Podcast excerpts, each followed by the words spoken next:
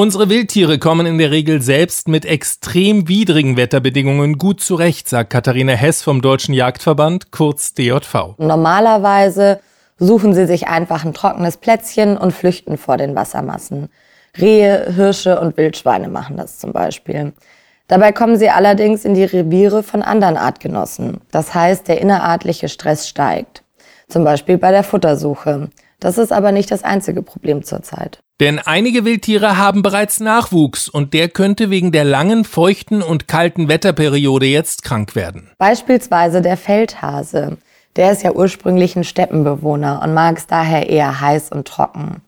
Vor allem der Nachwuchs hat mit der Nässe Probleme, weil nasses Fell isoliert schlecht. Aber auch für die Frischlinge von Wildschweinen ist die Nässe ein Problem. Noch schlimmer dran sind Käfer und Insekten, wie beispielsweise Wildbienen und deren Larven, die in ihrer Winterstarre regelrecht von den Wassermassen überrascht wurden und nicht mehr rechtzeitig fliehen konnten.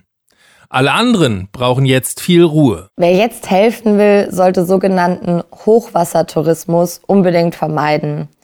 Denn die betroffenen Tiere brauchen jetzt die Gebiete, die ihnen noch geblieben sind, um sich dort zurückzuziehen. Zudem sind die Deiche oftmals noch aufgeweicht und da besteht auch Risiko für das eigene Leben. Außerdem sollte jetzt auch niemand auf die Idee kommen, Wildtiere zu füttern. Darum kümmern sich in den Überflutungsgebieten, in denen die Behörden eine sogenannte Notzeit ausgerufen haben, nämlich bereits die Jägerinnen und Jäger. Diese Fütterungszeit ist aber nur zeitlich begrenzt.